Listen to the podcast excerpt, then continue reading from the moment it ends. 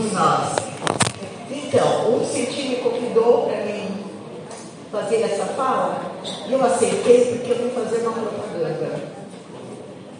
Nós estamos num processo do CONAI, Conferência Nacional de Educação Extraordinária, solicitada pelo nosso presidente Lula.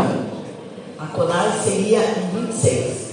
Ele pediu uma conferência extraordinária de educação que vai se acontecer em fevereiro em Brasília, mas já está acontecendo nas regiões, nas, nos municípios e nos estados. Então eu acho que é importante a gente se aquilombar, porque a educação, eu sou defensora da educação desde que eu era pequenininha. Eu sou do Rio Grande do Sul. Eu sou de Lavras do Sul, perto da Argentina. E o Rio Grande do Sul é o estado mais racista da federação. Porque é a população, a grande maioria da população do Rio Grande do Sul são italianos, alemães e poloneses. Então é um estado que eu aprendi desde muito pequena a lutar. A lutar pela questão racial ou pela questão é, do negro historicamente, nós temos uma história. Mas a educação, ela é o fundamento de um Estado, de uma federação, de um país. Nenhum país se desenvolve se ele não colocar a educação em primeiro lugar. Muitas vezes a gente acha que tem que ser a saúde, mas sem educação a gente também não tem saúde, não é isso? Porque todos os profissionais passam por quê? Pelos professores, não é isso? Então a educação é a espinha dorsal de um país. Agora, ele é subdividido em sistemas, né? E aí a gente tem que acompanhar isso.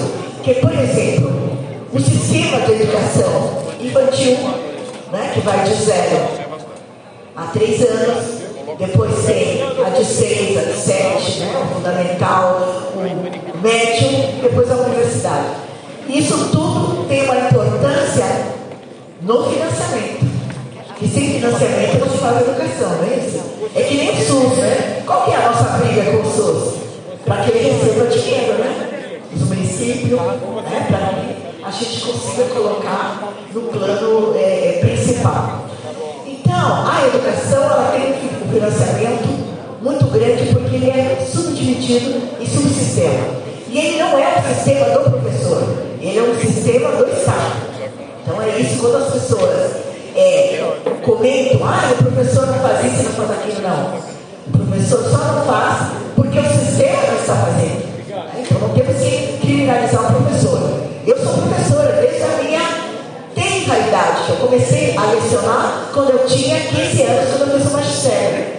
Então eu sei o que é uma carreira do professor. E normalmente quando a gente quer criminalizar a educação, a gente criminaliza o professor e não criminaliza o sistema. Né? Agora, por exemplo, o estado de São Paulo. O que está acontecendo com o estado de São Paulo? Pelo amor de Deus. O cara está privatizando tudo e agora está querendo privatizar a educação infantil. Ele quer entregar para as privadas. Já imaginou uma mãe que tem que deixar uma criança na creche tem que entregar para uma escola particular? Será que ela consegue? Então a gente tem que prestar atenção na educação. A educação faz parte da nossa vida.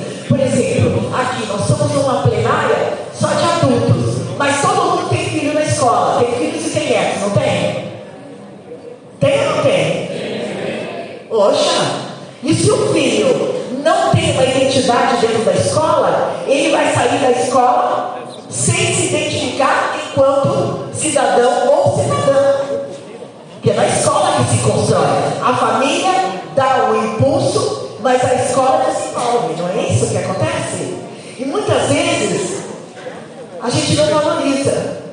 Né? A gente acha que é, depois a gente dá, deixa de lado, e blá, blá, mas a educação é o principal sistema do governo, seja ele municipal, seja ele estadual e seja ele federal. Não é à toa que o nosso presidente chamou a conferência extra, porque ele quer rever o plano do Bolsonaro, né? Teve uma conferência. Então, você quer rever esse plano, né? Porque o bolsonarismo colocou coisas lá na educação, né? da educação. Né? Então tem que ser refeito, tem que ser revisto, e é isso que ele chamou. Mas eu queria chamar atenção aqui de uma questão que é muito pertinente, inclusive, eu sempre falo para o Vicentinho, que é super importante, nós tivemos uma audiência pública na Câmara Municipal há uns 15 dias atrás, e eu pensei que o que o MEC ou o parlamento ia chamar, que são 20 anos da Lei 10.639. 20 anos. E saiu uma pesquisa que todo mundo conhece essa lei? Então vou descrever essa lei. Essa lei de 2003 foi a primeira lei educacional assinada pelo presidente Lula no seu primeiro mandato. Não, o primeiro mandato do Lula foi em 2003, para todo mundo lembrar. Essa lei foi assinada no dia 9 de janeiro. 9 de janeiro. O Lula assumiu no dia 1 não é isso? Assumiu no dia 1 No dia 9 ele assina essa lei. Essa lei estava engavetada, que não conseguia ir para o debate nem para ser votado.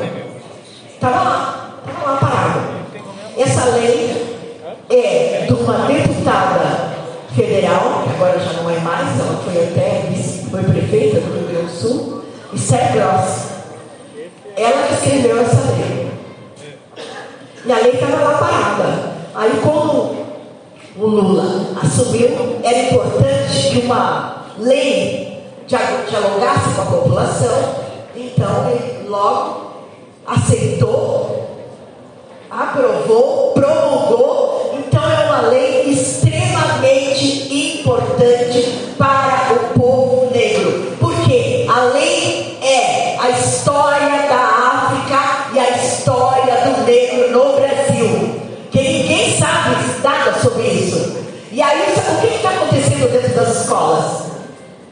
As escolas estão aviltando as nossas crianças negras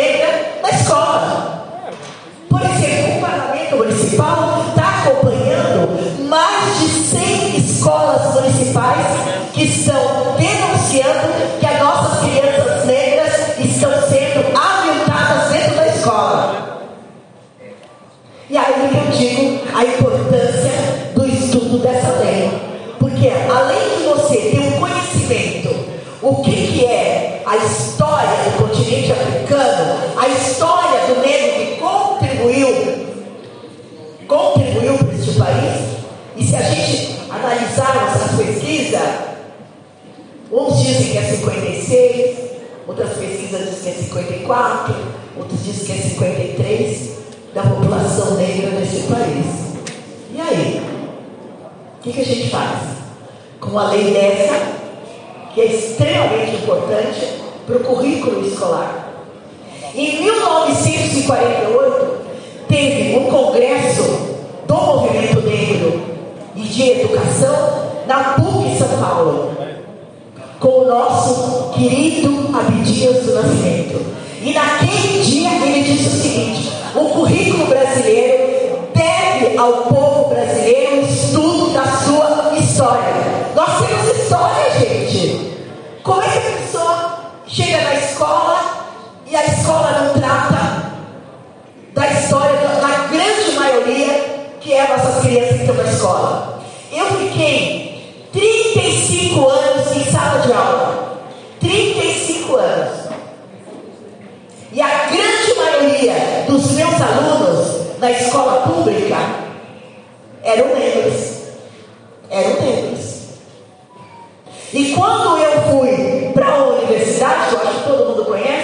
A Universidade Mackenzie, os alunos chegavam na porta e não entravam. Diziam, ah, nós estamos esperando a professora. gente, a escola e a educação tem esse compromisso com a população negra. E não dá para ela estar no atalho. Porque na realidade ela foi aprovada, ela tem uma resolução,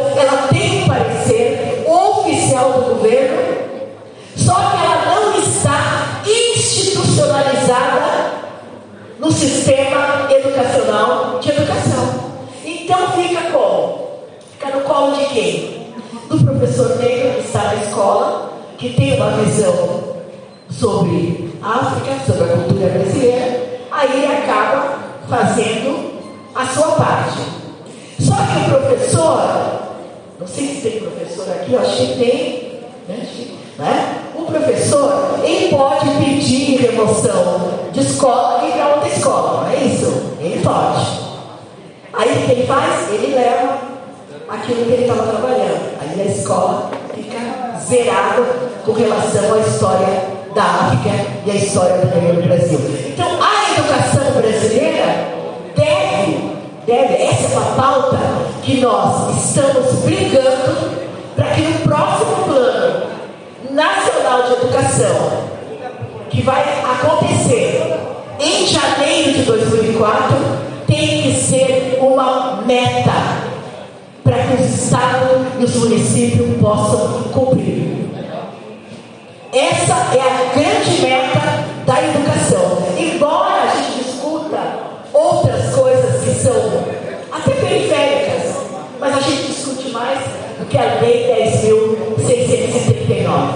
E ainda, junto com a Lei 10.639 da educação, está a 11.645, que é dos povos originários indígenas e que ninguém na escola fala da população indígena.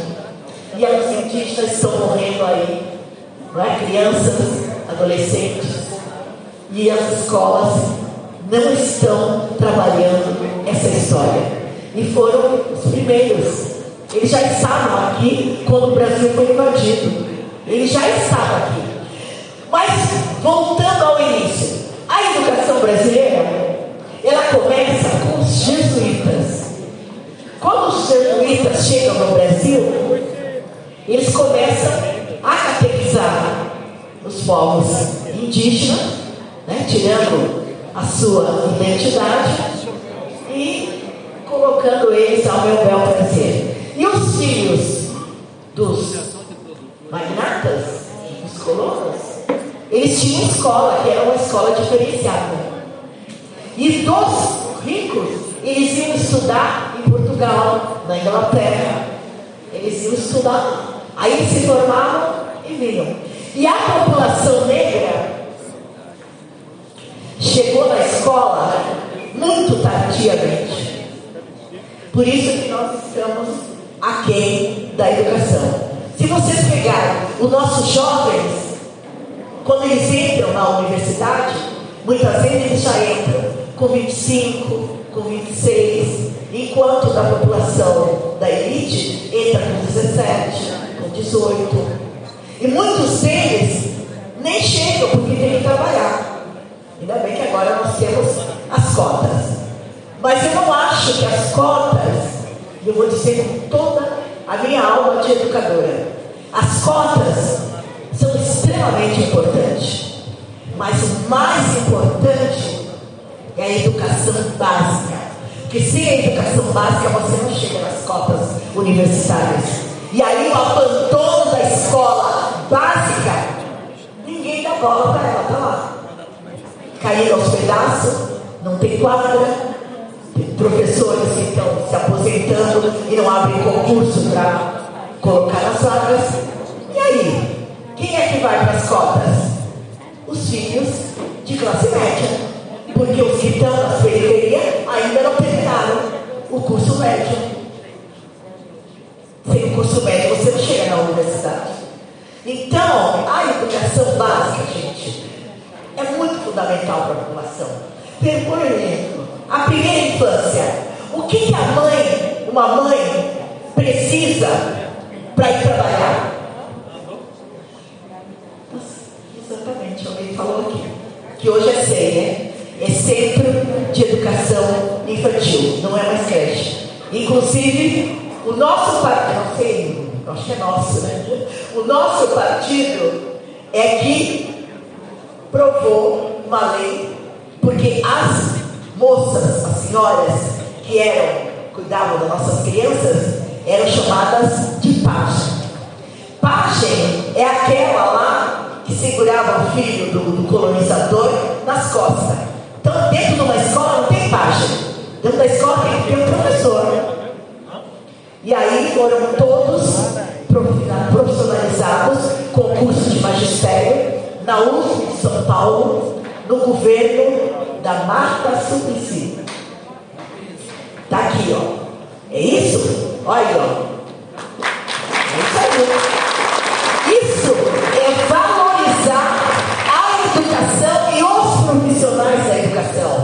Porque pajem é aquela que cuida o filho do colonizador.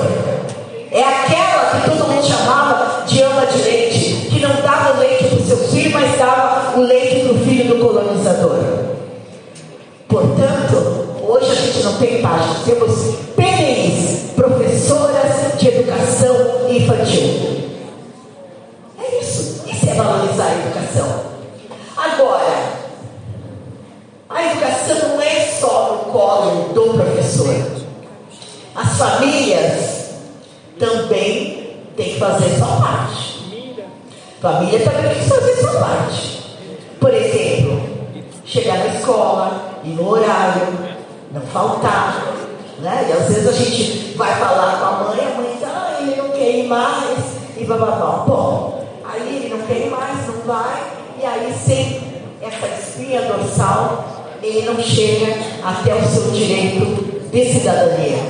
Porque a escola é isso, é o perfil do homem e de uma mulher para encarar o sistema.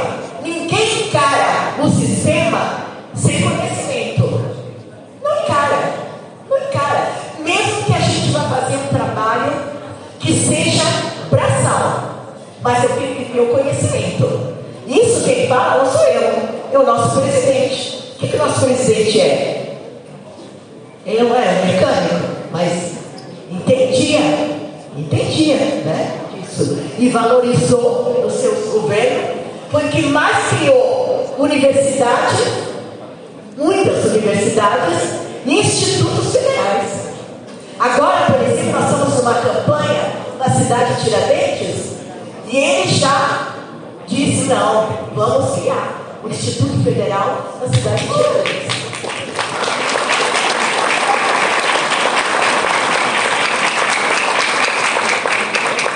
Para você ver o quanto a educação tem importância na vida das pessoas.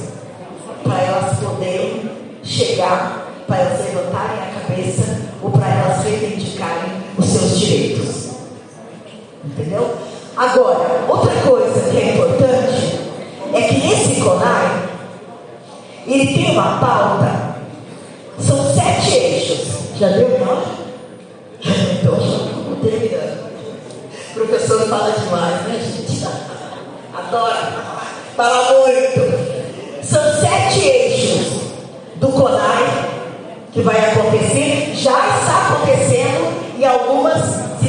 interior. Por exemplo, na próxima semana, que é Guarulhos. Esses sete eixos está dividido. Tem municípios que não dá para discutir todos os sete. Então, cada município escolhe os eixos que podem ser debatidos. Por exemplo, o eixo 3 é o eixo aonde está a diversidade. O que é a diversidade? É os direitos humanos, né? Aí lá está negros, mulheres, povos originários, quilombola, LGBTQIA+, é, todas as deficiências, tá? estão nesse único eixo então é importante que a sociedade civil se atenha a isso.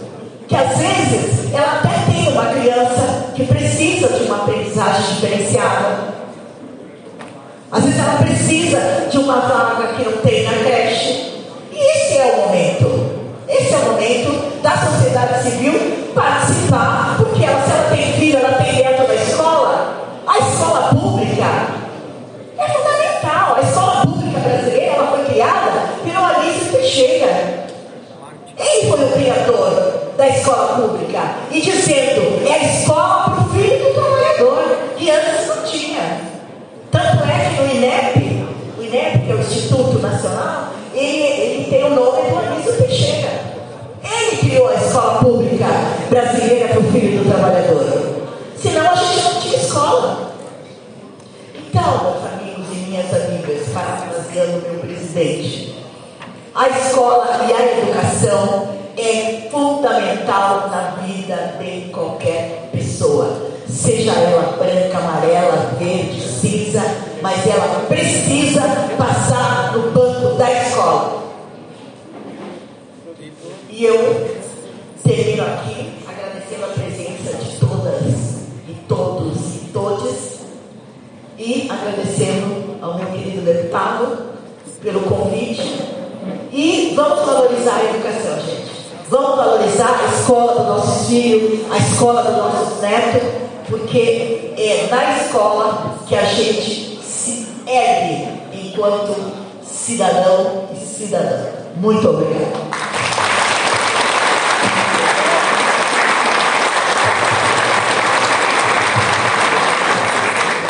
Muito obrigada, professora Marilene Frazão, doutora, por essa reflexão feita por todos nós.